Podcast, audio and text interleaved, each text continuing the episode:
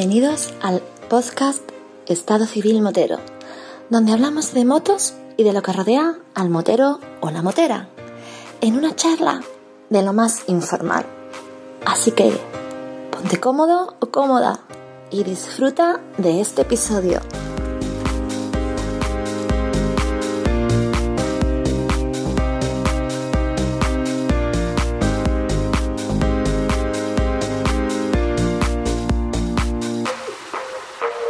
Pasa, chaval? ¿Y qué de nuevo, viejo? Un año entero sin saber de ti. ¿Y qué es de tu vida? ¿Cómo odio las coletillas esas del personal cuando me dice, hombre, que no te ves desde el año pasado, que no te duchas desde el año pasado, desde el año pasado no como, desde el año pasado no cago? Yo, es que ver, te, voy a decir una, te voy a decir una cosa. A mí me preguntaron eh, en agosto, ¿sabes cómo se hace el amor en 2021? Y me quedé un poco como diciendo esa pregunta que ha venido. Y el otro, antes de que contestara, me dijo, pues si no lo sabe todavía, macho, estamos en agosto. Ya te puedes ir espabilando, ¿vale? Porque son ocho meses, vamos, no sé si te has parado a pensarlo. Ocho meses y todavía no sabes cómo te hace, lo llevas muy mal. Muy mal, chaval. ¿Vale? Todavía en enero se te puede decir tú nada, ¿no? Bueno, vale, no importa. A ver, en cuanto a hacer el amor, yo soy más de amor frutal, Antonio. Eh, eh, ¿De Igo a breva? ¿De Igo a breva? ojo, ojo. Antiguamente era de amor olímpico, ¿Y eso cómo es? cada cuatro años. Y ahora dicen que eso sí que es crudo, eso sí que es crudo. Hombre, sí, me dice que, que de cómo era. Había uno que era el, el ecológico, ¿no? El ecológico es el tuyo, ¿no? De, de Igo a breva, ¿no? Ah, vale. Ese, Yo le digo frutal. Hay el otro que es el matemático, que es el más agradable, pero uf, sabe quién es el guapo que lo hace matemáticamente. Cada dos por tres. ¿Eh? No, en mi, en mi caso es el amor a lo Carrefour. ¿Cómo eso? Al 3x4 no era era cada 2x3. Tres- Era 3x2, cada 3x2. Eso es matemático. Que yo, esto no sirve ni para tomar farsa. Vaya, vaya episodio endeble que llevamos. Y no, hemos- no hemos hecho. Esto de aquí para adelante va peor, tú lo sabes, ¿no? Hombre, por favor. Clásico. Clásico de tonterías y paridas varias.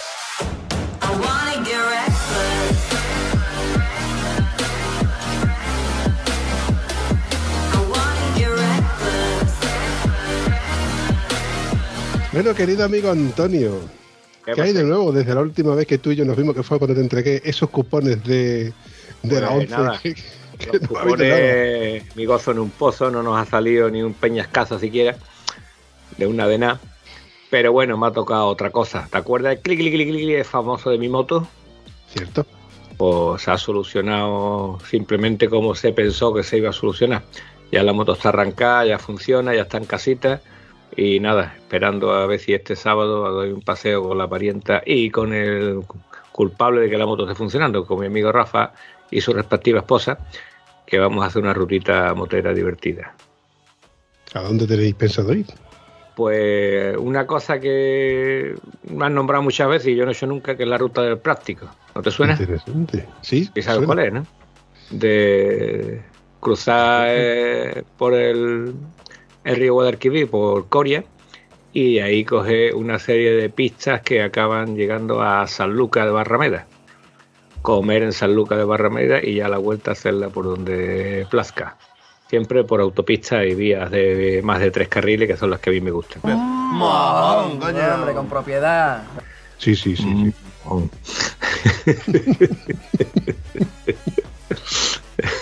Entonces ya la moto está en perfecto estado de uso y disfrute. Para hacerle el rodaje y hacerle otros 267.000 kilómetros.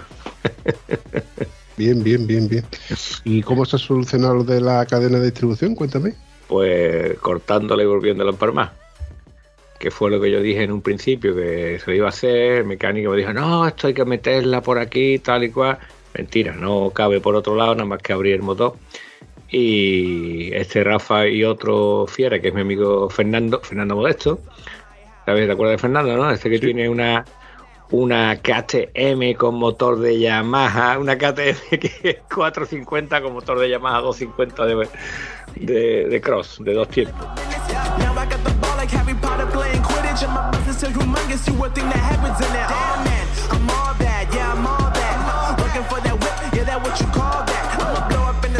Pues este tío, También bautizada como la catemaja, ¿no? la catemaja, pues exactamente.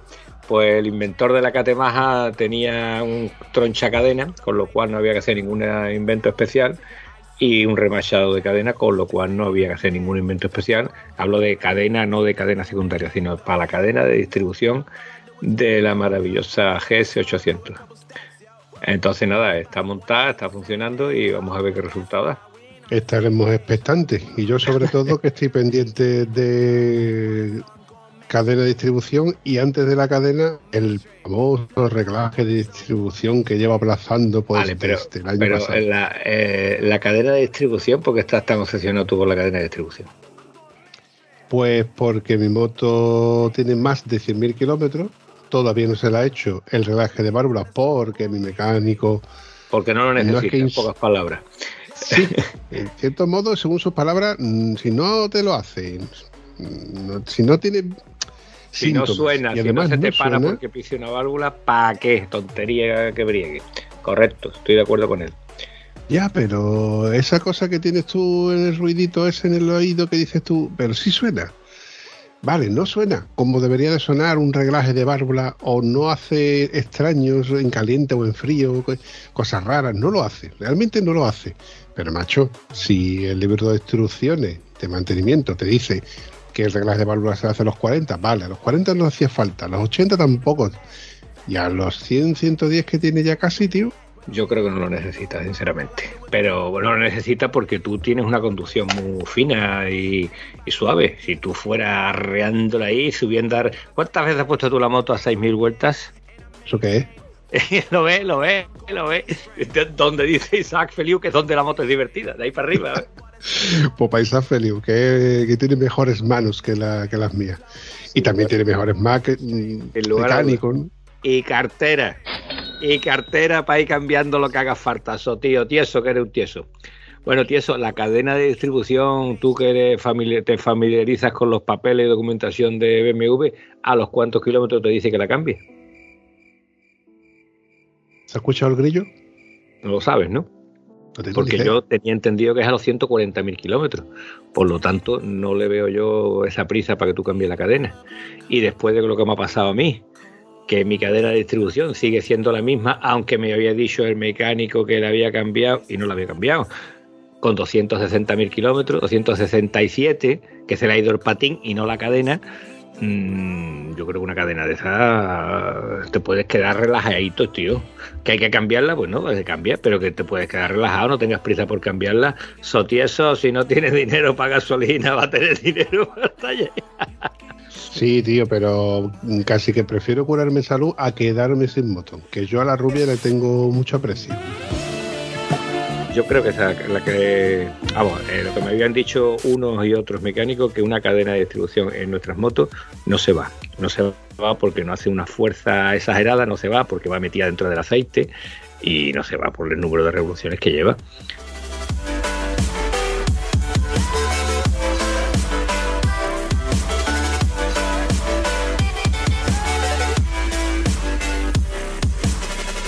Y si la mía no se ha ido sin haberla cambiado, eh, 267.000 kilómetros, la tuya no se va a ir porque las cambié cuando te lo dice el, el libro taller, que creo que es, creo recordar que son 140.000 kilómetros. Comprueba el libro, eh, asegúrate y hablamos con más seguridad. Lo comentaré con mi mecánico de confianza. Lo que pasa es que el mecánico de confianza de ti eso no es. ¿Sabes una cosa? Rememorando eso de que no, no tenemos en el libro instrucciones o en el acceso a, ciertas... No, pues hay que cambiarle cada X kilómetros, cambiarle cada distribución, los reglajes se hacen a los 80. lo- Bueno, yo sí lo leí que se hacía a los 40. A los 80 se lo hacía alguien que quería hacérselo, evidentemente porque tenía pasta se lo puede permitir o porque era un tiquismiqui. Y luego he escuchado que se hacen cuando ya suena realmente. Y cuando se le hace, casi siempre, casi siempre, casi siempre he leído, estaba dentro de las tolerancias. Un pequeño ajuste, un pequeño reglaje, pero estaba dentro de las tolerancias. Vale. Lo cierto es que el tema de la cadena de distribución no recuerdo yo haber leído temas de cadena de distribución y mm, sería cuestión de leer otra vez en el foro temas de, de cadena de distribución cuando, por ejemplo, nuestro buen amigo Íñigo Zabaleta le hizo ese Excel que publicó donde se le hizo todo el mantenimiento que se le hizo a la moto durante esos 800.000 kilómetros. Recuerdo que cosas... Es que eh, esta moto tiene cosas muy raras. Y tú dirás, muy raras. Sí, pues tiene cosas muy raras. Porque el hecho de que, por ejemplo, el filtro de gasolina que va sumergido junto a la bomba de combustible dentro del depósito de gasolina no tiene repuestos, no se cambia en la vida útil de la moto. Cosas que te dicen, Bauer, tú fabricas un filtro de carbono que está hecho a prueba de 200, 300, 600 mil kilómetros. Macho, ole tu huevo. Y que luego no me fabriques una bomba de combustible que sea capaz de resistir más de 30 grados, tócate los cojones. O los rodamientos de dirección que se te van a los 60.000 kilómetros, tócate los cojones. ¿No? Aquí podemos echarle la culpa. A mí se me han ido esas cifras, a ti también. Pero yo en tu caso se lo he hecho, le he hecho la culpa a lo aficionado que eras tú a lavar la moto con la manguerita en la mano. Y en mi caso a la cantidad de kilómetros que me he hecho bajo un diluvio universal. Eh, te dije que en el último diluvio se le fue el, el cuenta kilómetros, se venía abajo. Lo estuvimos bañando en VD40, cables, conexiones, tal y cual, empezó a coger, fallaba, fallaba. como hiciera algo de humedad o de niebla, volvía a fallar. Entonces se lo cambié y bueno, se acabó y se acabó el problema, no he vuelto a decir aquí está. Pero bueno, mmm, hay cosas que son de desgaste, tío. Hay cosas que fallan, ¿no? En un momento que, que yo, pues ha ido esto, se ha ido lo otro. Eso es, entra dentro de lo normal. Que falle la bomba de gasolina es un error gravísimo. Y el error más grave es que te vendo el pack. Por eso- ah, claro, por eso el filtro está ahí.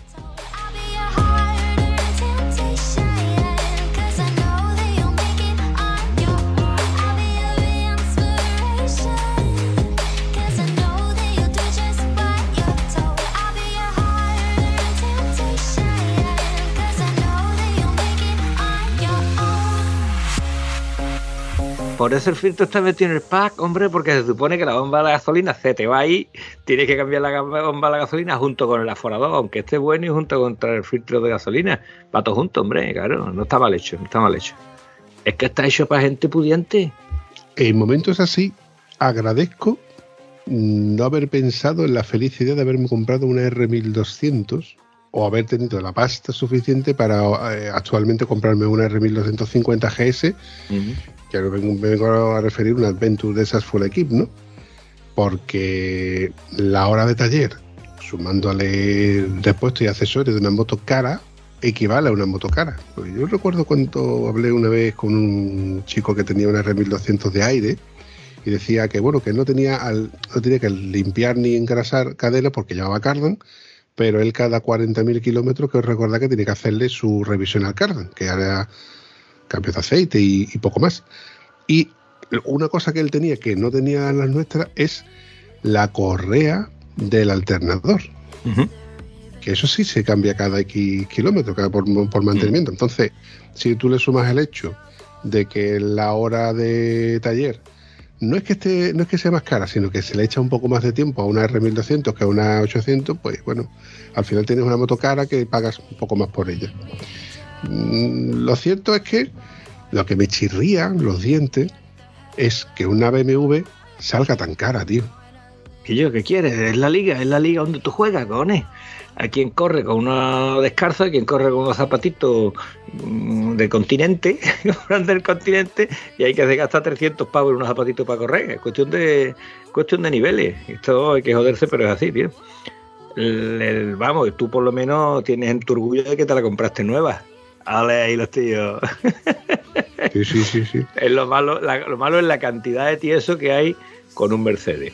Hace años, mi primo que tenía un pedazo de Dian 6 cojonudo, que lo tenía ahí, lo quería conservar para cuando iba al rocío y para cuatro tonterías, que no, daba, que no le dolía el coche meterlo donde fuera, pues se compró un cochazo, ¿no? Se compró el famoso Audi 80, que se lo compró a un colega suyo que estaba muy bien, un coche, pues, claro.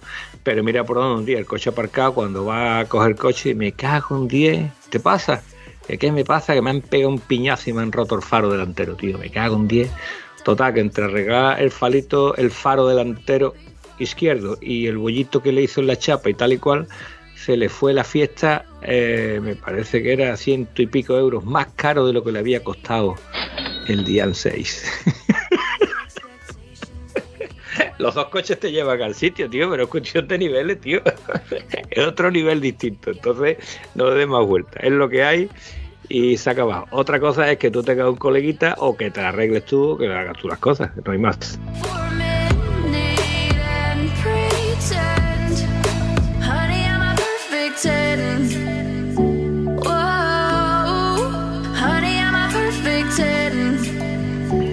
Yo, dentro de mis posibilidades, me buscaré, seguiré buscándome la vida, como buen eso que soy, pero, uf, tío, me da una pereza de... A ver, yo evidentemente sé cuáles son mis límites. Yo puedo cambiarte una pastilla de freno, y mire lo del aforador, que son cosas que son reversibles, que yo lo que toque hacia adelante puede recular hacia atrás. Lo que yo, por ejemplo, no me atrevería con, un, con una distribución. Bueno, sí me atrevería, sí me atrevería, pero yo qué sé, prefiero dejárselo a un profesional y saber que este hombre que lo ha hecho muchas más veces, pues como buen profesional que es, te lo va a dejar bien, a yo meterle mano, voy a tardar mucho más tiempo, igual necesito ciertas herramientas que no tengo a mano y al final pues puede que incluso tenga que volver a llevárselo a ese profesional y decir, oye mira, hasta aquí he llegado, pero hasta aquí no, de aquí no paso. Yo digo como tú, eh, hay que tener, o sea, hay que estar más tieso todavía, que quiere decir que te sobra todo el tiempo del mundo para podérselo dedicar, y en cuyo caso sí te merece la pena hacerlo. Pero si el tío está currando para acá y para allá y tienes que hacerlo a rato, a cacho y a pedazo, yo eso no, se lo recomiendo a nadie porque, mm, ah, bueno, lo he dicho otras veces, lo que yo hago en 6 horas lo hace Rafalito en 20 minutos. ¿Por qué? Porque tiene todos los instrumentos necesarios, todas las herramientas necesarias y tiene un manojo de dedo que los maneja de manera que cualquiera de nosotros no es capaz de hacerlo. Son cosas diferentes. Pero te voy a decir una cosa, no sé si vamos a irnos de un tema a otro, cosa rara en este podcast, porque nosotros siempre llevamos una línea y un y, y un ¿cómo se dice? ¿Cuál es la palabra? Esa es cuando es una cosa que se está escribiendo punto por punto lo que se va a decir. Un guion, Eso, eso, coño. ¿Tú conoces cómo se llama? pues aquí mirando el guion este, eh, para, que, para que se ve- vea lo que tengo delante en la tabla del escritorio. Pues mirando el guion, yo me estoy dando cuenta de que acabamos de empezar el año, tío, y ya estás más serio que un panizo. ¿A qué viene tú tan serio? ¿Tú qué pasa? ¿Tú no has viajado? ¿Tú, tú te has pasado todo el tiempo solito en casa, sin chimenea y sin nada? ¿Te has ido a la otra punta de España, chorizo, y estás ahí callado como una... mm, no quiero decirlo, como estas chicas que giran el bolso apoyados en una farola. Anda, cuenta las cosas que has hecho. Chorizo, que eres un chorizo. tú lo que te estás vengando porque te hice la videollamada para decirte, mira con quién ando, mira con quién estoy, mira con quién estoy y mira con quién estoy. Y me dijiste, tú eres un cabrón como la copa de un Cier- Cierto y verdad, cierto y verdad. Pero es que no solamente hiciste eso, sino que ya venía yo de tener una puñalada clavada en la espalda, ¿vale? Que fue el programa anterior. Y encima de tener la puñalada clavada en la espalda, que todavía no había cuajado la herida, dice, Antonio, mira. Cansino, cansino y así todo el día hasta que amanezca. Señora, ha llegado el cansino. Eh, ahora me voy. He dejado a Nafarona, pero me voy con quién? Con la brujona. De Nafarona a brujona. Y tú te jodes ahí. Y tiro porque me toca. A ver, la idea no era tal, bueno, no no tenía una idea prefijada, pero como tenía ciertos días de vacaciones y no tenía presupuesto para, no tenía pensado realmente escaparme, pero pensé, digo, ¿y si pillo un par de días en Valencia? Porque la idea era de ir a ver a nuestro amigo Josep. Pero él me comentó de que no coincidíamos en mi tiempo de descanso con su tiempo de, labor, de, de descanso que ya terminaba, estaba trabajando. Y claro, se me ocurrió la felicidad. Digo, ¿dónde tengo más amigos que pueda pegarle un telefonazo y con uno con otro? Pues poder coincidir. Y adivina dónde es.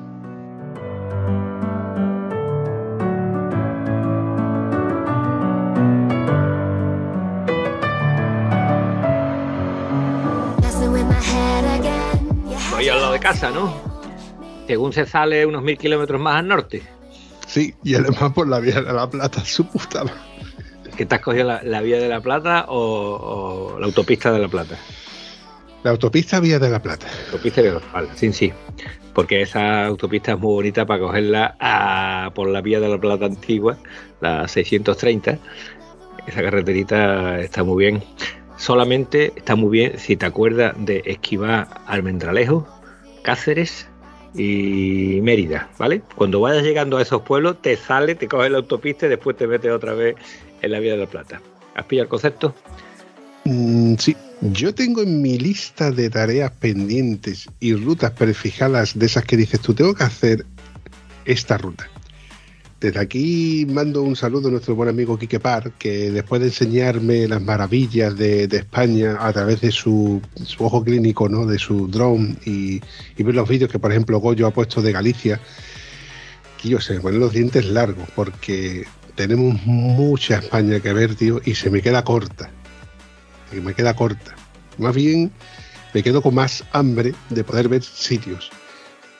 Como he dicho muchas veces, por temas laboral y familiar y demás, no tengo disponibilidad de muchos días para poder pegarme unas vacaciones en moto. Entonces, cuando hemos hecho salidas de a lo mejor un día o dos, acuérdate que cuando hemos, hemos estado en Portugal hemos estado en Avis, que es un poco más arriba de Lisboa, y hemos vuelto al día siguiente. O salidas de cuando hemos ido a Granada, volver, hemos ido muchas veces a Laurín, a lo mejor he hecho yo una acampada en Portugal y volver. Entonces, más allá de esos 300, 400 kilómetros y volver en el día, o 700 y volver en el día, que es una paliza, lo reconozco, no me he permitido nunca el lujo de hacer más. Pero yo tengo apuntado en una libreta mental de hacer la Nacional 2, tío. Llegar hasta Galicia a través de la Nacional 2 portuguesa, mm, lo tengo apuntado ahí. Y luego poder hacer, o sea, Galicia, Asturias, País Vasco. Creo que es la ruta más corta, la de la Nacional 2 portuguesa. Sí, No te digo cruzar- que sea la que menos tiempo tarda, ¿vale? es la ruta más corta, la Nacional 2. Desde, desde Huelva a, a Galicia, si buscas ruta más corta en el GPS fantástico, te mete por ahí. Ahora, eso sí, que sea más corta no quiere decir que sea más rápida. es todo lo contrario. No, no es. 24 horas según, según te dice aquello. Sí, de hecho, en el mejor de los casos serían 24 horas sin parar, con lo cual, evidentemente, si vas a hacer dos, tres paradas, ya tienes que hacer noche mínimo una noche. Y lo ideal es hacer dos, porque te estiras, almuerzas, te estiras, eh, cenas, haces noche, vuelves a levantarte, estiras la ruta, vuelves a almorzar y cuando ya te vienes a dar cuenta, si no es en la cena, que yo creo que casi al día siguiente ya eh, te encajas en Galicia.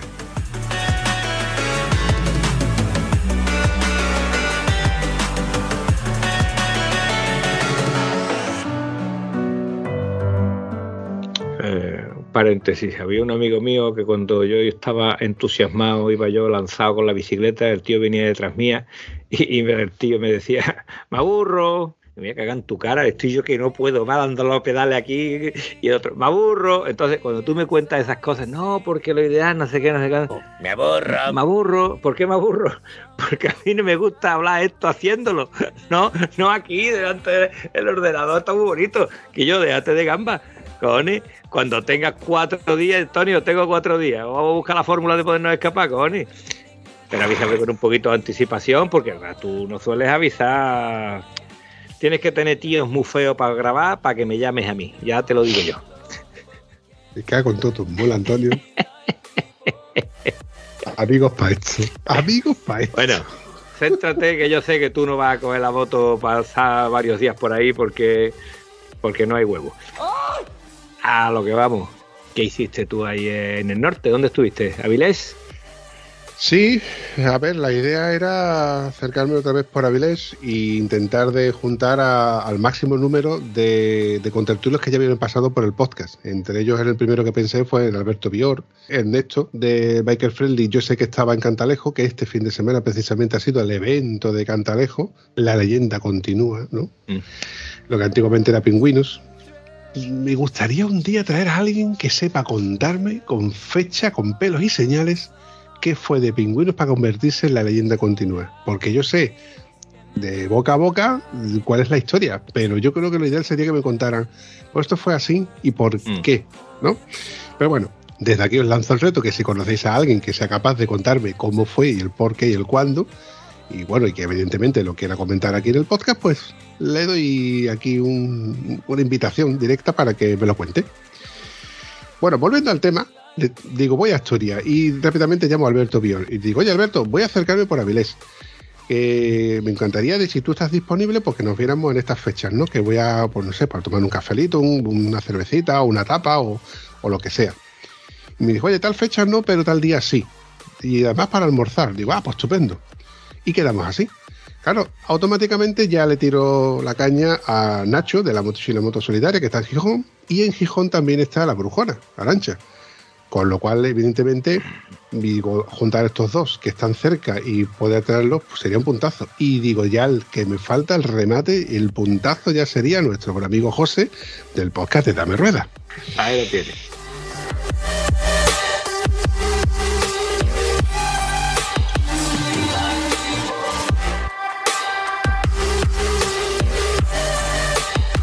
Y todo esto fue en cuestión de 30 minutos.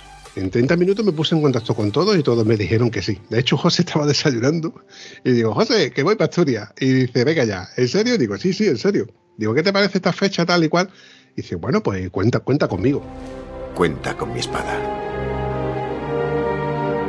Así que volví a llamar a Alberto y le digo, oye Alberto, que en vez de dos, igual somos seis o siete. Me dice, bueno, pues no te preocupes, es cuestión de, de llamar a este sitio donde pensaba que fuéramos a comer y añadir unos cuantos más. Y así fue.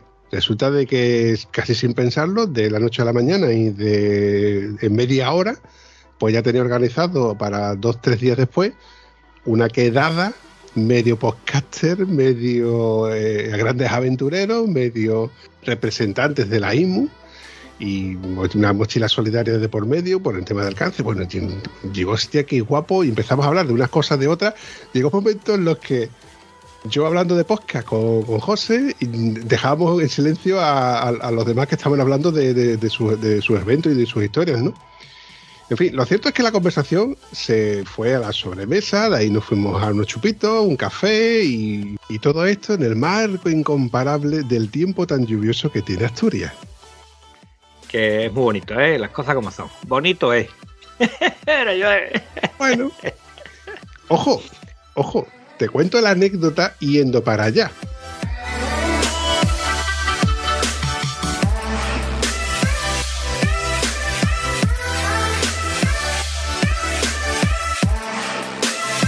El coche me hizo la misma ruta que la última vez que yo estuve por, allí. Bueno, pues la preciosa y tan incomparable y tan memorable ruta de la Vía de la Plata.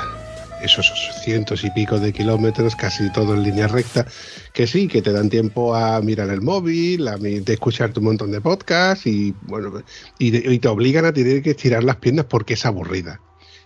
Espérate aquí cuando llegas al puerto Pajares y dices tú, Ah. aquí vienen curvas.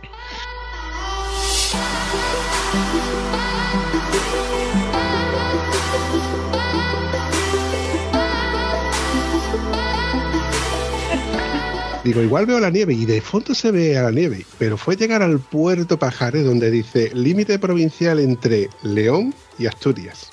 Y digo, ¿dónde está la nieve? La nieve se veía de lejos, pero por allí no había nieve. Me hice unas fotitos a ti y tal y cual y me fijé que el termómetro marcaba 18 grados. Curioso, pero cierto. Bueno, ahí estaba la quitanieve, un, se vio al lado una nave que estaba llena de sal para poder echarle la nieve y tal. Bueno, bueno fotitos de rigor. Y seguimos adelante. Terminó Puerto Pajares y llegó allí a Asturias y bueno, llegamos allí, estamos allí los dos días y al volver volví a estar por el Puerto de Pajares. Todo esto, te, todo esto te recuerdo que los dos, tres días que hemos estado allí, con agua. Vamos, que no me he librado del agua. Allí, como me decía Alberto, dice, si la previsión dice que llueve, es que va a llover. Aunque te ponga que va a llover muy poco, llueve. No es como aquí en el sur que dice un 30, un 40, un 50% de probabilidad de lluvia, no va a caer nada. Es más, si cae como dices tú, Antonio, lo que va a caer me lo bebo. Me lo bebo. Eso me lo bebo yo. Ay, amigo mío, cuando me tocó volver. Voy subiendo por el puerto Pajares. Veo la nieve de fondo. A 19 grados. Ya no eran 18, ya eran 19. No, amigo mío. No.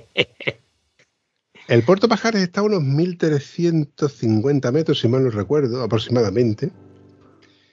Pero cuando llegué a donde ponía Puerto Pajares, altura 1100 metros, ya tenía la nieve alrededor. Cuando llegué al puerto Pajares, había tal cantidad de nieve que, bueno, te enseñaré la foto. Espectacular, precioso. Conforme seguí adelante, ya empiezan los túneles y empieza a caer nieve. Una pregunta, tú llevabas los neumáticos de invierno de aquí de Huelva de toda la vida, ¿no? Neumáticos de invierno para. Huelva. Es lo típico que llevamos aquí en el sur, de invierno. Tienen dibujos, eh, por algún lado sí, por otro no. Allí no vale eso, ¿verdad, Brenda? Tengo un juego de cadenas que todavía no lo he abierto de la caja. Lleva conmigo, yo que sé, el tiempo. Yo no sé si me un día por mirar la caja, que todavía tiene puesto ese precinto, esa brida, ¿no? Como precinto, para que tú no abras la cajita. Y digo, ¿esto tendrá fecha de caducidad? ya no sabía si esto tenía, era comestible o algo. Pero lo llevé, lo llevé. Bueno, tú sabes, lo lle- voy, iba en el coche y llevo mi hinchador. eh, de hecho, el, el hinchador hecho a mí por, por mirar las presiones, por tener las presiones justitas. Me llevé un arrancador, que es el que siempre suelo llevar en el coche o en la moto en un viaje largo, por si acaso.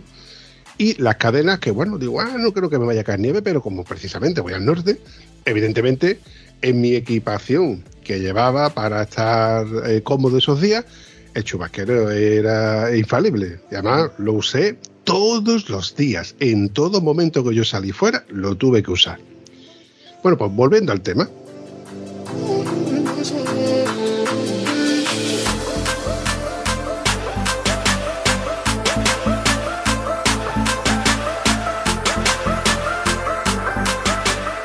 Nótese aquí, queridos amigos y oyentes, que este podcast evidentemente no está siendo tan motero como otros podcasts, pero bueno, Antonio ha sido el que ha sacado la noticia o evento de que en el cual pues nos juntamos aquí estos amigos. Bueno, volviendo al tema de que No ya has por sido motero, no has sido motero porque eres un rajao, que te lo dije. Ya estoy aquí en Avilés con unos amigos y veo la mesa con los amigos que tenía y digo, y te has ido en coche, ¿verdad, maricona? ¿Eh, eh, eh? Pues si tú hubieras ido en moto, este podcast sería motero. Ahora sigue contando la batallita. Señor, dame paciencia. si yo hubiera ido en moto, bueno, contando, sigo contando. Sigo bajando Puerto Pajares, dirección León, y conforme fueron pasando los kilómetros, más crudo se fue poniendo el paisaje. Que al principio muy divertido, jiji, jaja, qué bonito el paisaje, todo nevando, todo alrededor. Ya tú ves que la carretera, los surcos los estás marcando tú por el espejo retrovisor. Ya te cruzas con un quitanieve, dices tú, ¿qué coño hace este quitanieve? Sin quitar nieve todavía, ¿vale? Ya adelante alcanzas a un coche, con lo cual ya estás siguiendo tú los surcos de que está haciendo la carretera ese coche. Te vuelves a cruzar con otro quitanieves que ya sí está quitando la nieve de la carretera. Ojo al dato que ya está quitando la nieve de la carretera. Y con dos cojones te la estás echando en tu carril. Claro. Pa' más, Henry. Hijo de puta. Yo me cagaba en los muertos de que llevan el puto quitanieve. Digo, encima me la vas encima, cabrón. Re- recomiendo desde aquí que escuche a alguien que se meta en, en YouTube y ponga aventuras de un argentino en Canadá, ¿vale? Porque es hablar exactamente de esto, pero en clave, en clave más seria todavía. Así que aventuras de un argentino en Canadá. Eh, Sigue contándome, por favor. Que chave, vos si quieres, se te lo hablo en vo- en voz argentino. bueno, correcto estúpido modelo que me sale muy mal el argentino, no quiero ofender a nuestros amigos que nos escuchen desde Argentina, o incluso desde aquí, desde España, como nuestro amigo Atolón y Atolondrina. Mm, bueno, te sigo contando eh, ese, ese momento en el que mala hostia barra cuidadito barra qué guay barra qué mierda barra ¿me paro a poner las cadenas o todavía no es momento de poner las cadenas? Eh, ¿Sigo todavía para adelante? No, el coche todavía no hace cosas extrañas y el coche que va adelante va bien. Bueno. Con lo cual, si el coche que va adelante y el que va delante de ese, vamos todos más o menos a la misma velocidad y todos vamos bien, bueno, yo creo que no hace falta poner cadenas, no hace falta pararse a poner cadenas. Este amigo, este amigo, que en cierta curva las dos ruedas delanteras se salen de la trayectoria, las dos traseras se quedan dentro de la trayectoria en esa pequeña curva abierta, súper abierta. Tú con la dirección doblada que tú veías que aquello parecía que no tenía dirección, ves como el coche se desliza fuera de la trayectoria, sigue andando unos metros. Eso fueron cuatro segundos que para mí fueron 400. Para que te hagas una idea. Y tú dices, ay, ay, ay, ay, ay, abre los ojos al, al máximo que te permite la vista, tragando saliva a la misma vez, viendo como el coche se te, está deslizando hacia la derecha, la curva automáticamente se pone recta y el coche vuelve a la trayectoria. Y dices tú, Dios, va a ser la, la conducción más precisa que he hecho yo en mi vida. O sea, una curva de izquierda en la que el coche se te va completamente a la derecha y la traza entera por fuera, ¿no? Por el, por el arcén prácticamente. ¿eh?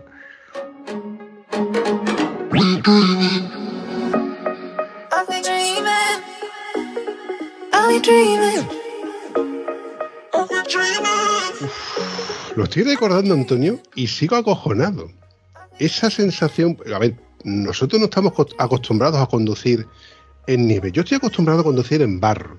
Yo estoy eh, co- acostumbrado a conducir haciendo road y haciendo historias, ¿no? Pero haciéndolo queriendo, a sabiendas de, de que el coche te pueda traccionar o no, o te pueda culear o no. Pero esa sensación de que se te va la dirección, ojo, que no se fue a la dirección que me fui a la cuneta, no, sino que controladamente el coche se iba a la dirección lo justo para no irse del todo y volvió otra vez a la trayectoria de que, que, que hacían los surcos. Y ya en ese momento piensas tú, ¿me paro a poner las cadenas ahí en medio y las pongo y ya voy con más seguridad? ¿O, sigo como estoy, igual que los que están delante, que tampoco se han parado? Porque ¿en qué momento decides tú que es el momento de poner las cadenas? Pues en mi opinión te va a pasar lo mismo como cuando vas en la moto y dices, ¿en qué momento es bueno para pararte y ponerse el chubasquero si están cayendo cuatro gotas? Pues el momento es ahora. Porque si tú sigues andando, cuando estés calado, ya el chubasquero te da igual. El chubasquero te lo tiene que poner antes de que te caiga el agua encima. Una vez que está chorreando el chubasquero ya no te vale.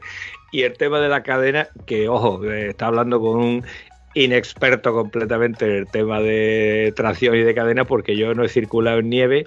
Bueno, en Alemania iba mi cuñado conduciendo con un pedazo de A6 que él se quejaba de que, entre el control de tracción, control de velocidad, control de apenas, apenas lo dejaba conducir. Y con unos cachos neumáticos de invierno que nos movimos unos 60, 70 kilómetros por una autopista, pero con un palmo de nieve. ¿eh? Un, palmo de nieve tenía la autopista. Es una experiencia, a mí me, me- me gustó, pero claro, yo llevaba un tío que vive allí, que sabe cómo se la gasta y con un super vehículo que trazaba de puta madre. Eh, ¿Cuándo te la tiene que poner la cadena? Coño, pues cuando empieza a nevar, cuando vea que el suelo ya está blanco, ya no tiene, no tiene color de asfalto. Es que te explico. Arriba, justo en el puerto Pajares, que me hice la foto y, demás, el, el termómetro ba- marcaba menos 2 grados. Conforme fuimos bajando, la temperatura no es que fuera descendiendo, se fue poniendo a 0, 1, 2 grados, con lo cual mi mente pensaba, cuando lleguemos a León, ya no va a estar nevando. No vamos a estar, vamos a estar a menos altura, a más temperatura, con lo cual dejará de nevar. Por esa razón fue la que, por la que yo no me paré en ese preciso momento a poner las cadenas.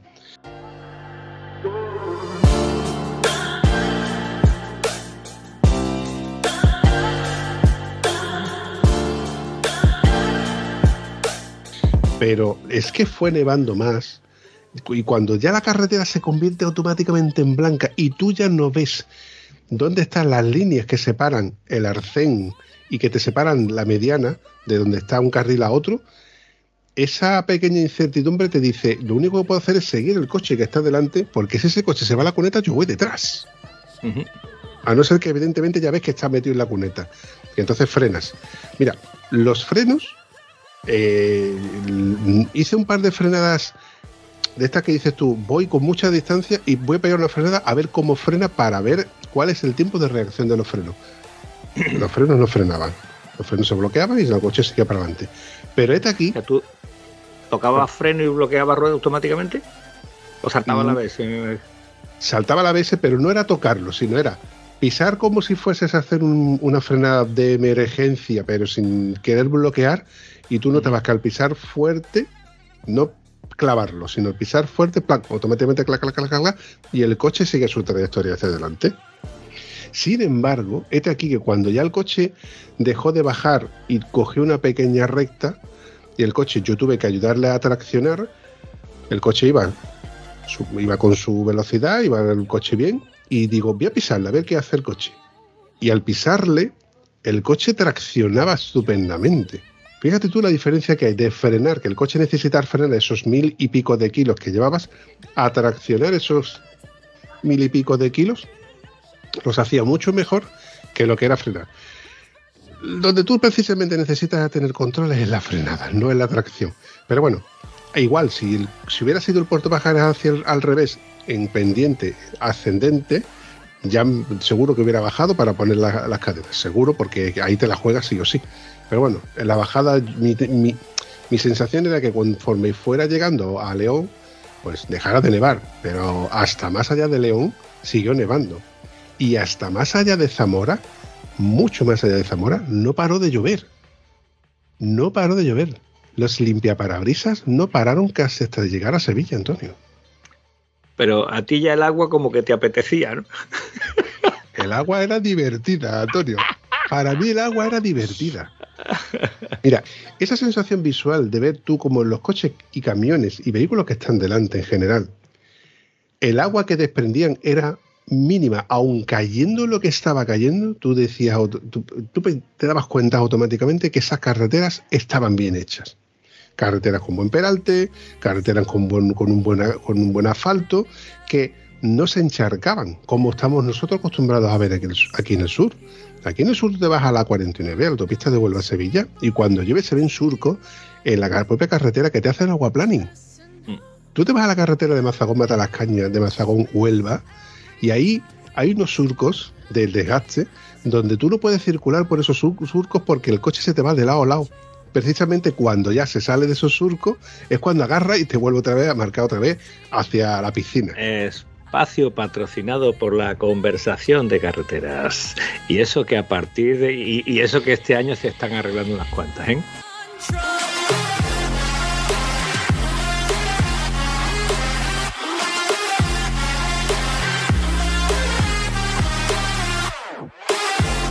Por cierto, he visto muchas carreteras pintadas. Algo que hacía años que no veía. No las han barrido, ¿vale? Pero las han pintado encima y entonces ya el que pasa por fuera la ve y dice, coño, pues estar. Le han lavado la cara de mala manera. Pero bueno, por lo menos están haciendo un poquito de por favor, un poquito de algo para disimular sueldo, hombre. Volviendo al tema de la nieve, que me llama la atención porque para mí mm, es algo que es, vamos, algo muy novedoso. No estoy acostumbrado. Yo desde aquí lanzo mi apoyo a todos esos profesionales del volante, ya sean conductores de, yo qué sé, de comerciales, conductores de vehículos pesados como los camiones, etcétera, etcétera, etcétera, que tengan que conducir por fuerza sus vehículos, una ambulancia, un taxi, y tengan que conducir en estas condiciones, mm, ole sus huevos, ¿eh? Ole sus huevos. Porque ya te digo que por gusto, y, y volviendo al tema de por gusto, conforme iba bajando en una de esas conversaciones mentales que tenía yo con mi propio, con mis propias neuronas, digo, qué guapo tendría que ser esto en moto. Eh, eh, eh. Coño. Hombre, con propiedad. Hombre, yo creo que se puede hacer, Vampi. Lo único que pasa es que hay que ir más tranquilo.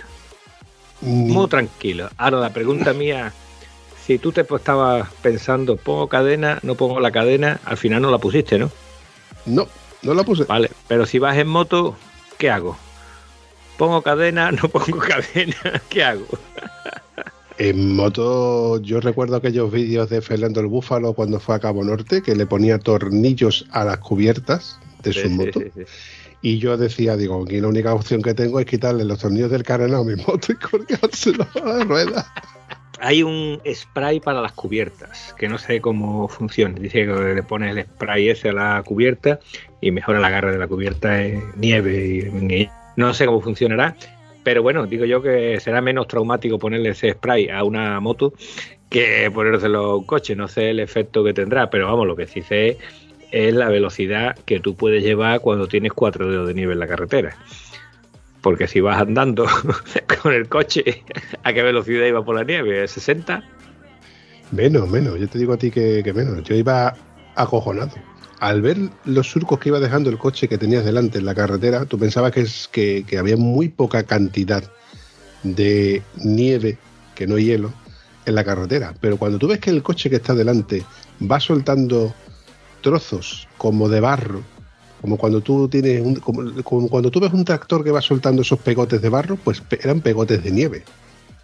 Y cuando tú ves que tu limpia parabrisas se está congelando y le está la, cantidad de nieve que se está acumulando en limpia parabrisas hace que el limpia parabrisas no limpie, sino que te va dejando surcos en el cristal, dices tú, joder, que es que ya ni limpia parabrisas limpia, sino que la nieve se le está acumulando y pasa por encima del, bueno, entre el limpia parabrisas y el cristal, ¿no? Esa sensación que dices tú, esto es nuevo para mí, yo no estoy acostumbrado a estas cosas. mm, y ves tú, bueno, el termómetro, ¿no? Que hace fresquito, que tú estás con tu calefacción y tal, dices tú, aquí yo tengo que ponerle las cadenas y ¿de dónde coño saco yo un chaquetón? Que no tenía ni chaquetón. Eso es lo que hemos hablado tantas veces, que yo hay que ir preparado para lo que uno vaya a hacer. Pero te cuento, eh, hace muchos años, estando yo en Alemania, mi suegro pinchó una rueda. Oh, ¿Qué tiempo tardas tú en cambiar una rueda de repuesto? Y más un señor que sabe y tú al lado de machaca dándole rueda para acá para allá.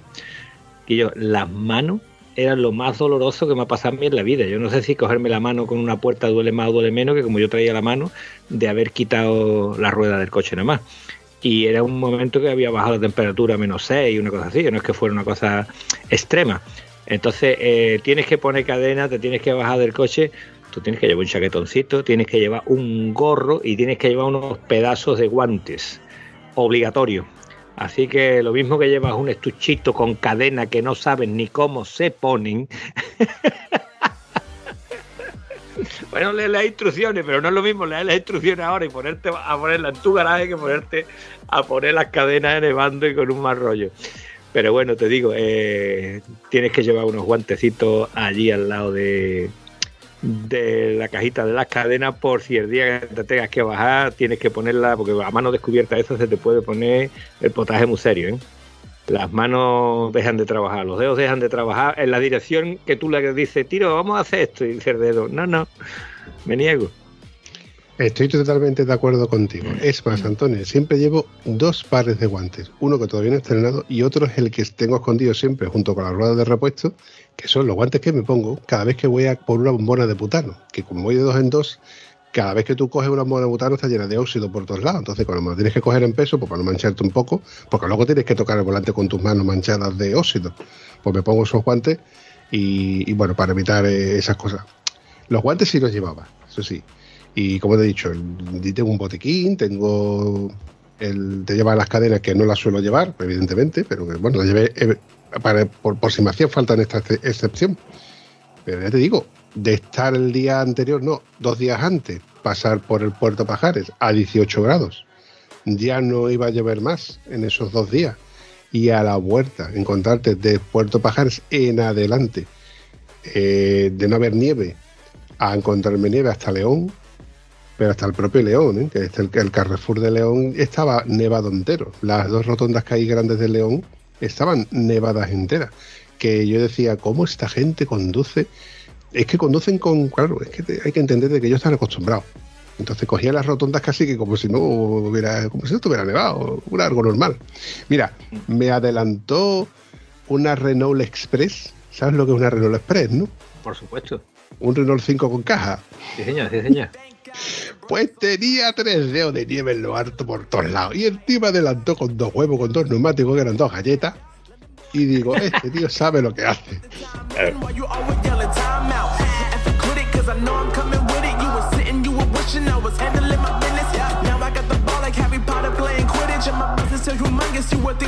Hay dos cositas que te quiero decir. Una es que eh, en el mar y en la montaña todo cambia en un momento, ¿vale? Esto me lo enseñó un amigo mío y, eso hay que, hay- tenemos que grabárnoslo si vamos a hacer rutas de montaña como si vamos a meternos en el mar. Todo cambia en un momento. Es conveniente ir con alguien y, o tener un teléfono a mano para poder decir, ayudarme. Esa es una cosa. Y la otra se me ha olvidado. ¿Qué te- Ah, sí, la otra sí, no se me ha olvidado, ya me he acordado. Cuando te vas andando por sitios así difíciles y que no tienes mucha idea de cómo me muevo, cómo no me muevo, ponte detrás de una furgoneta de reparto. Porque la furgoneta de reparto se sabe dónde están todos los valles.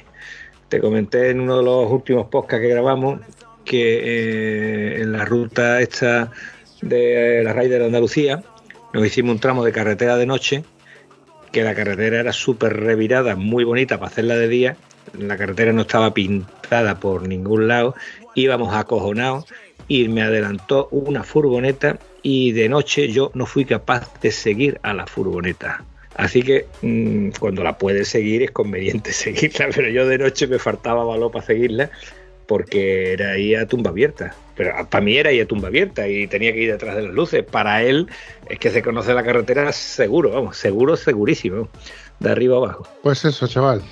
Esa fue mm, mi pequeña historia, aventura, barra vacaciones, barra que bien mal ha pasado, barra con un montón de buena gente, que la verdad que desvirtualizar a estos grandes, pues estuvo muy, muy bien.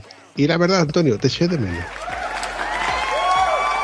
Oh, qué bonito, tío, qué bonito que me diga eso. Gracias, gracias, me enorgullece. Yo he estado con mis nietos en un brazo y en otro jugando para acá, para allá y, y no te he echado de menos. No he tenido tiempo. Yo sí te eché de menos, Antonio. Fíjate si te eché de menos que dije, este momento es para decirle a Antonio, toma Antonio, mira que bien me lo estoy pasando. Se escucha el zasca, ¿no? y si por la primera vez no quedó suficientemente bien, dice, lo voy a llamar otra vez por si no le ha dolido suficiente al gilipollas este. Pero tú sabías que si tú me llegas a decir, Antonio, vamos a irnos a Vilés y vamos hasta allí unos días y tal y cual, ¿qué te hubiera dicho yo, Vampi? Un mojón para ti, Bambi. Me quedo con mis Ah. nietastros, que estoy para que estoy estando, mejor. estando, vamos a suponer que no, favor. tenía- que no tuviéramos nietastro. Vamos a quitar los nietastros. Ah, Si no hay nietastro, ¿qué te hubiera dicho, Vampi? Pero en moto, ¿no? Vamos en moto, ¿no? seguro, vamos, seguro que no vamos en coche. En moto todavía hubiéramos estado allí en, en un albergue, en un refugio escondido de la mano de Dios, si no, si no hubiéramos estado rodando haciendo la croqueta de por allí por la nieve. No sé, Antonio, no sé. Yo ya te digo que eh, a esos sitios hay que ir preparado y en moto eh, tienes que ver la previsión del tiempo muy, muy fácil como para decir, a ver, igual, igual, el GPS si me hubiera dicho eh, carretera cortada por nieve o peligro de nieve, porque es que no me lo decía la aplicación. Hubiera tirado por la, por la alternativa, que no era ver cruzar por el puerto Pajares, ¿no? que al fin y al cabo es un puerto de montaña. Mm, Yo qué sé, no sé cómo, cómo me encontré en ese, en ese abismo.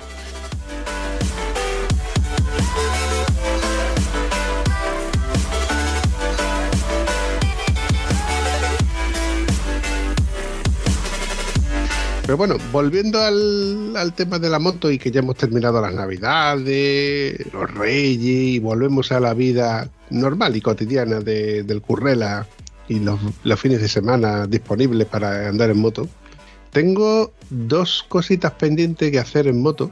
Una de ellas me gustaría hacer una pequeña ruta donde pueda coincidir con uno de los oyentes, que es precisamente el amigo Ángel, que me cedió gratuitamente esa pedazo de bolsa del Lidl para la buena causa, que en este caso es un tieso. Otra es eh, hacer una incursión en un merendero estratégico en un punto portugués donde me gustaría que nuestro amigo Manu Zanzón y Sergio Naranjo, el cual ahora está en Cantalejo, pues podamos reunirnos y hacer esa pequeña ruta y llevarnos, tú sabes, de picnic.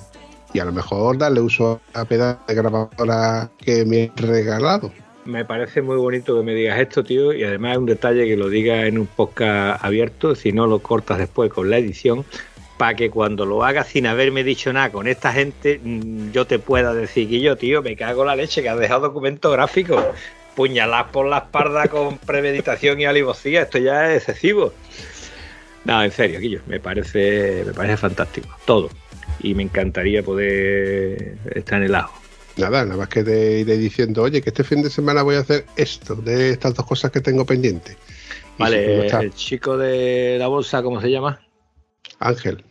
Ángel. ¿Y Ángel es de? Si me lo recuerdo, en la parte de Badajoz, que de hecho cuando estuvimos con Jesús Mari, con José, eh, con, con- con Galán y demás, lo llamé por teléfono y dije, oye, estoy en el restaurante tal, por si te cogía cerca, para Ajá. que nos viéramos. Y precisamente ese fin de semana pues estaba ocupado.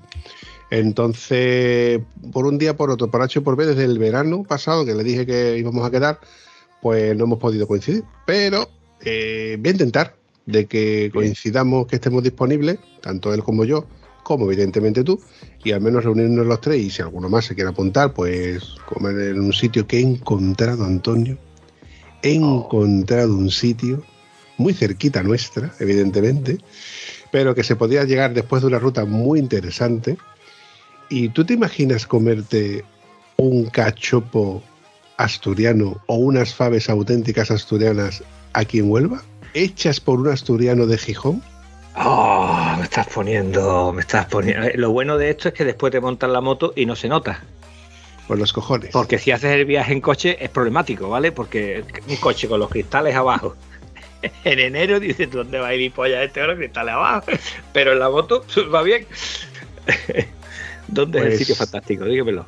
Te cuento, te cuento. No hace mucho en una salida eh, estaba lloviendo y, bueno, la última salida del año, re- realmente. Y bueno, estaba lloviendo y esto es que tú empiezas a subir, subir, subir y cuando llegas a Campo Frío dices tú, ya no subo más. Porque mira, yo aguanto la, lluvia, yo aguanto la, la carretera mojada, las curvas, tal. Pero cuando ya me empieza la niebla, mm, Demasiado, ya, demasiado. mm, claro, mm, no por mí, porque yo puedo llevar una velocidad, pero no me fío ni del que vaya delante ni del que venga detrás. Porque vaya delante frene y, no me, y me lo coma yo, o el que venga detrás no me vea y me, me- me atropelle. Entonces, ya en Campo Frío hice una parada. Hice una parada técnica. A esto que en el restaurante que hay en Campo Frío, a mano izquierda, en la misma curva, Sí. pues ha cambiado de dueño. Ah, Y, amigo. pues, sí, es de aquí. Que cuando llegamos allí, pues mientras que me estaba quitando aquí las botas, tal, pues llega el, el paisarín y nos ofrece dos calditos. Digo, hostia. Y yo, de estos calditos que dices tú, joder, macho, me he puesto las pilas con el, frío que De hace. allí, calditos de allí, no de aquí. Sí, sí, sí, sí, sí. Y digo, coño, pues era temprano, digo, bueno, pues, ah, toma- tomamos aquí un aperitivo y ya después pues, pues, almorzamos, ¿no? Y total, que entramos dentro y nos ponen otro caldito, cortesía de la casa. Y pido unas migas.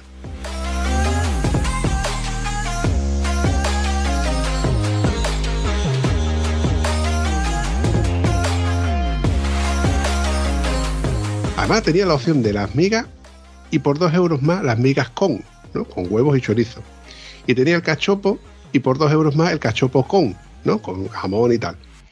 Y pedimos las migas con y el, el cachopo con. Y que yo tenía cosa, por 42 euros, bebida y postre incluido. Dime tú a mí que no merece la pena comerte un cachopo aquí mismo. Está muy bien, está muy bien. Eh, yo tengo unas pastillitas para el colesterol que tengo en el gimnasio muy buenas, ¿vale? Te lo digo porque como tú sigas comiendo así, vienes a casa gateando. Pero me ha gustado, me ha gustado, la verdad que, que yo no sé por qué me gusta charlar contigo con lo mala persona que eres. Me ha gustado, tío. Ah, ha convencido, tenemos ¿no? que hacerlo.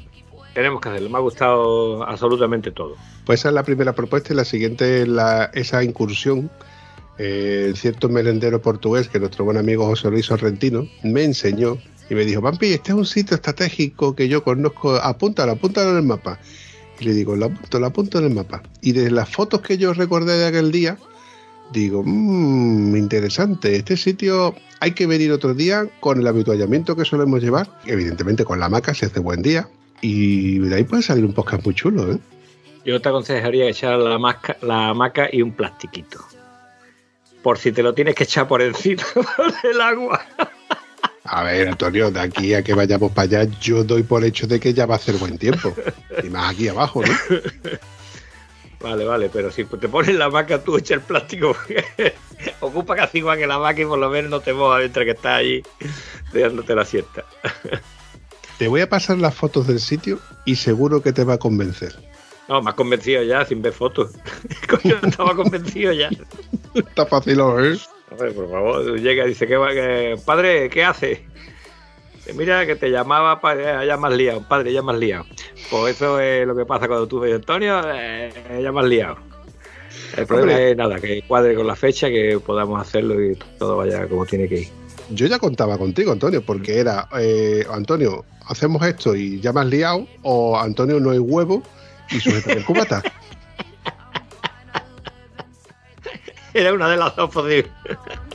Con cualquiera de las dos ya estaba. O aguanta ver cubata o ya más liado, ¿no? una de dos. ¿no? Bueno, chaval, para ir despidiéndonos. Qué bien me la ha pasado. Oh, sí, sí, pero esa pedazo de mesa, dime que has grabado un podcast de esos momentos, tío. No. Esta No. mesa. Había momentos en los que. Te la has quedado para ti solo, ¿no? Para mí solo, bueno, para mí solo, evidentemente para los demás con tertulio. Había momentos en los que la grabadora, de hecho lo dije, en un momento que le dije, José, ya puedo dejar de grabar porque hemos estado en una conversación que era para podcast. Evidentemente era para podcast, donde había motos y podcast. Pero, tú sabes, ahí había momentos en los que estábamos con ruido ambiente y no me hubiera gustado la calidad de, de- la conversación en sí.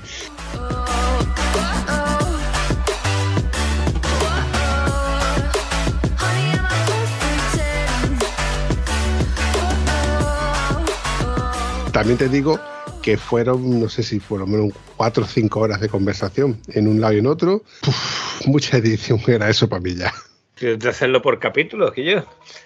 Hacer capítulo 1, capítulo 2, capítulo 3 y bueno, la verdad es que sí, que la edición tiene que ser, si cualquier programita nuestro dura menos y es horroroso para, para editarlo, eso tiene que ser más y más con el ruido de fondo y toda la historia. En fin, que lo disfrutaste, que es lo que se trataba. Esa es la idea y así fue. De todos modos, bueno, este 2022 está plagado de nuevas cosas. Entre ellas las novedades que has visto, como el nuevo inicio y salida del episodio, la nueva música de intro, algunas cosillas que he apretado, ¿no? que he corregido y que he añadido al, al- a la nueva forma de hacer la versión 3, la, la tercera temporada del podcast, para darle, pues bueno, un aire un poquito más fresco, ¿no? un poquito, un poquito más nuevo. Y bueno, que tú ya has escuchado algún episodio, ¿no? Sí, sí, sí, sí, he escuchado. He escuchado. No, no he terminado de escuchar eh, esto de que te pusiste a pedir, por favor, comprarme una grabadora, que soy un tieso, que alguien me la compre, y los chavales echaron para adelante.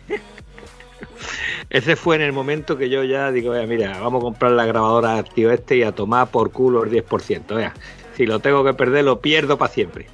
Así que ya el 2022 no te voy a reclamar 10% porque ya está metido en la grabadora y ya eso está perdido para los restos de la vida. Eso es así. Yo cuando vi los que se iban apuntando y veo que tú te apuntas a- al crowdfunding este de los cojones, digo, lo que me hacía falta ya, Antonio, era escucharte también, pedir también tu 10%, a pesar de Ahora haber puesto dinero ahora para que encima. Pues fue peor, ¿eh? Podía haber sido peor porque en el momento que dijeron poner la grabadora, digo, yo pongo 10 pavos para el maricón este. Y empezaron a apuntarse gente, mira, tocamos a 5.20. Digo, "Ea, pues vale, a 5.20. ¿Para qué voy a decirle yo 10 pavos para estarle reclamando ahora los 10 pavos más el 10% va a ser reivindicativo? Vamos a dejarlo aquí, punto. Pero bueno, hablando, hablando en serio, tío. Es un puntazo que digas tu comentario de una grabadora, que tú no dijiste nada como yo he dicho ahora mismo, comprármela, comprármela, no dijiste nada, dijiste, no, pues una cosa buena para esto, y que sobre la marcha estén todos los tíos buscando la grabadora, buscando el modelo que te viene bien, buscando lo que vale y buscando po- eh, pasta para comprártela. Es agradecer, tío. Algo habrás hecho bien, macho, algo habrás hecho bien.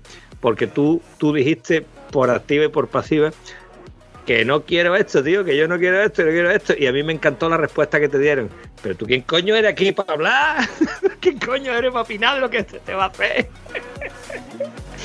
Te que callas y ya está. Tú aquí lo que tú digas no vale para nada. Me gustó, me gustó la respuesta esa que te dieron.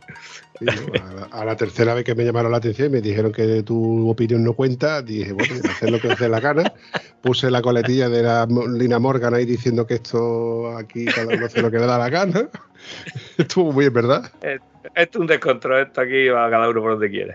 Aquí, aquí, aquí anda tu manga por hombro, no te arreglo, esto una pena, una pena. Aquí hace cada uno lo que le da la gana, una pena, una pena. No hay mano dura y no puede ser, una pena. Una pena, una pena. Pero bueno, un detalle que se agradece. Sí, tío, pero mira, por otro lado, digo, esto no va a llegar a ningún lado. Yo estaba ahí expectante, digo, vamos a ver qué- cómo llega esto. Y cuando me, me- me mandó el mensaje por privado, Miguelito me dice, Vampi, que como no estaba yo seguro de que no te vayas a quedar sin grabadora, que ya te la he enviado. Digo, ¿cómo? Si no he empezado a pelear el crowdfunding y ya me la había mandado por Amazon, digo. Vamos a ver, criaturitas del Señor.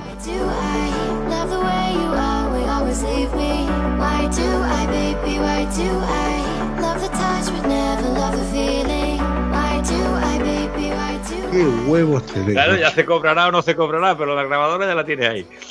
Sí, ya estaba demandado. Bueno, y después de eso, después de haberla recibido y haberse hecho todo el pago, hubo gente que siguió queriendo aportar. Ajá. De hecho, hasta no hace mucho, otro me mandó un mensaje por privado, Ciquillo, es que como no sigo el grupo de Telegram al 100% y lo tengo silenciado, he llegado tarde. Y digo, dice, ¿puedo, me dice, ¿puedo colaborar? Y digo, no, hombre, colaborar no hace falta, si yo es que no- esto no lo quería. Además, tú eres testigo, Antonio, de que cuando nosotros grabamos, que grabamos tú y yo en persona, en, en- en presencial, ¿no? En, el, eh, en Granada, fue con el, con el iPhone y con ese micrófono que estaba diseñado para poder grabar en primera persona y con el móvil a la, a la altura a la que tú puedes leer las letras del móvil. Entonces, cuando lo pusimos en el trípode este a esa distancia, pues se nos escuchaba bastante más bajito. Que yo lo agrandé, bueno, lo endulcé un poco, le puse más ganancia, pero aún así se escuchaba flojo. Claro, yo ya en mi mente tenía pensado hacer esta compra, pero bueno, a muy largo plazo, porque yo Cuando sea, ¿no? Claro, ¿cuántas veces hemos grabado mm, tú y yo en, en- vivo, en directo?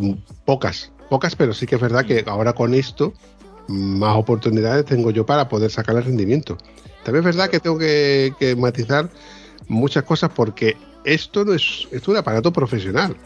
Esto no es, una, un móvil que tú eso te cabello rey. Aparte que está todo en inglés, me cago en su puta madre. Por bien que me llevo yo con el inglés. Entonces, aunque todo es cuestión de trastear con ella, tengo que hacer muchas pruebas todavía para ver cómo consigo hacer cositas que ella ha hecho, algunas cositas que son interesantes.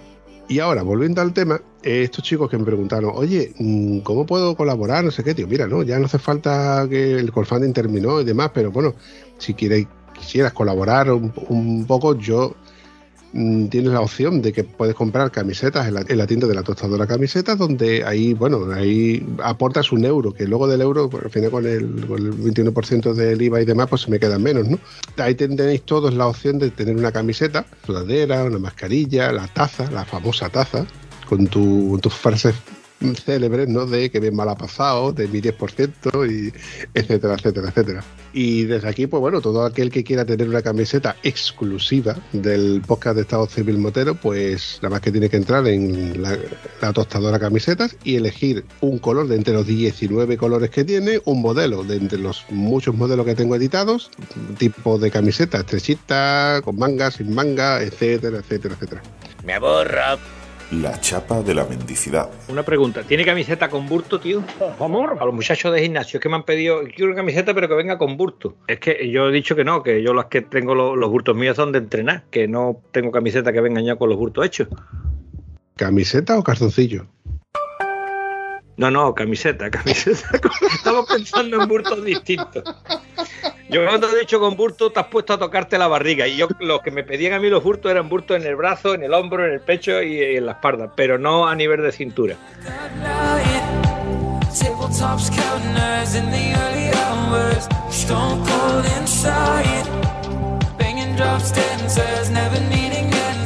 Pero bueno, si tú necesitas burto a nivel de calzoncillos, no te preocupes. Los calcetines van ahí perfecto. Te aburtas, te pones los calcetines de alta montaña y vas vacilando por donde quiera que vaya. Oye, ¿me lo cuentas por experiencia propia o qué?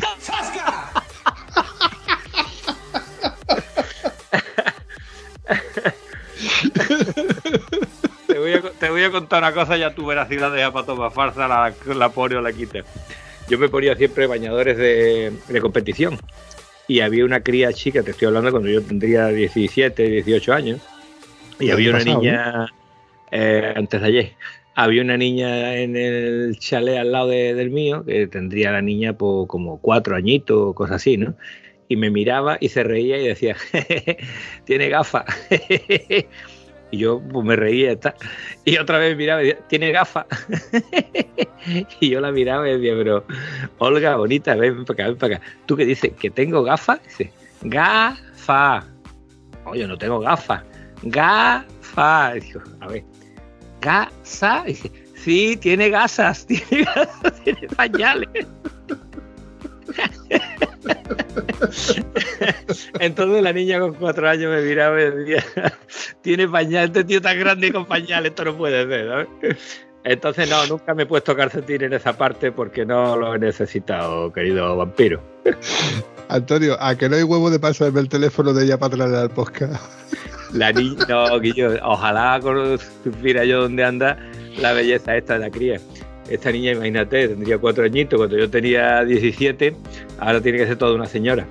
Pero nunca más supe de esta gente, esta gente alquilaba el chalet de al lado de mi casa, entonces el contacto lo perdimos completamente. Bueno, chavalote, como siempre, un placer escucharte de nuevo en este principio de temporada. Y bueno, amenazo, amenazamos más bien los dos, eh, volver a vernos en, en- en directo, en vivo y en directo y poder grabar otro episodio tan chulo como este. Yo espero que sí, que lo hagamos pronto, pero sobre todo, tío, mm, tengo ganas de moto, ¿eh? Tengo ganas de moto, eh, con las restricciones y con estas cosas y con lo otro y con lo otro. Después la moto se le ha ido lo de la cadena que está solucionado, pero al fin y al cabo yo creo que no llega ni a 20.000 kilómetros al año, eso no está nada bien, ¿eh? Claro está que en dos meses fueron 12.000 y pico, pero bueno, eso sí está bien. Pasa que ese tren no lo podía yo seguir llevando. Antonio, lo dicho, un abrazo campeón. Un abrazo y que nos veamos muy pronto y con mucha carretera de por medio. Hasta la próxima. Hasta luego. Si te ha gustado este episodio, puedes comentarlo en cualquiera de nuestras redes sociales. Es gratis y nos ayudas a seguir creando contenido. Y si además nos ayudas a compartirlo, nos haría mucha ilusión. Bueno, a la sobre todo, que es quien se le ocurra. Espero que os haya gustado tanto como nosotros. Hasta el próximo episodio.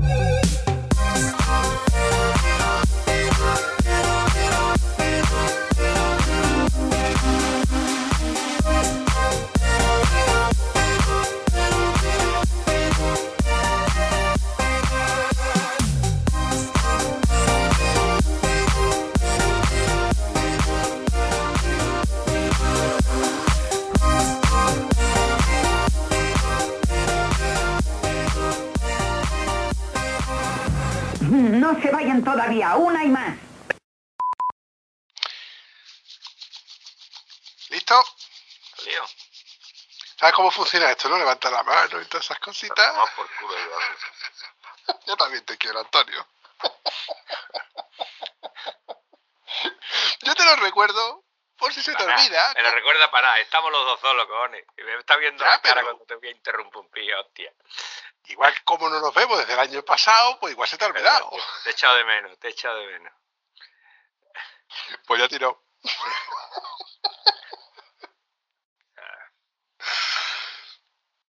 Y todo esto en el marco en...